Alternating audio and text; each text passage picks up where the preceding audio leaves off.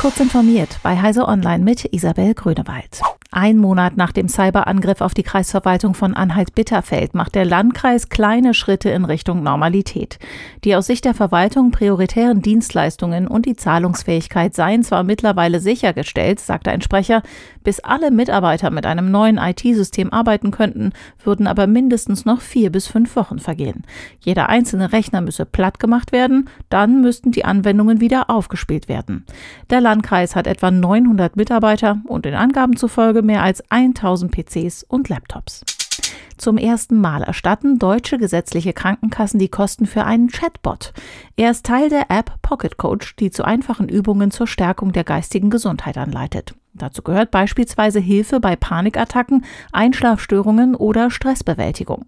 Während einige Angebote gebührenfrei sind, kostet ein achtwöchiger Stresskurs 100 Euro. Die zentrale Prüfstelle für Prävention und Gesundheitsförderung hat diesen Kurs zertifiziert. Daher übernehmen die gesetzlichen Krankenkassen seit dieser Woche die Kosten für den Kurs, der nicht von einem Menschen, sondern einem simplen Chatbot geleitet wird. Ein Novum in Deutschland. Der weltgrößte Elektronikhersteller Foxconn stellt künftig eigene Mikrochips her. Dafür übernimmt Foxconn in Taiwan eine Halbleiterfertigungsstätte von Macronix zum Preis von umgerechnet rund 77 Millionen Euro.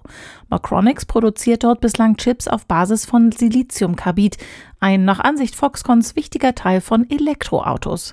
Quellen bei Foxconn haben Heise Online die Prioritätsverschiebungen innerhalb der Firma bestätigt. So wächst der Elektroautobereich stark und benötigt mehr Büroräume auf Kosten anderer Abteilungen, die umziehen sollen.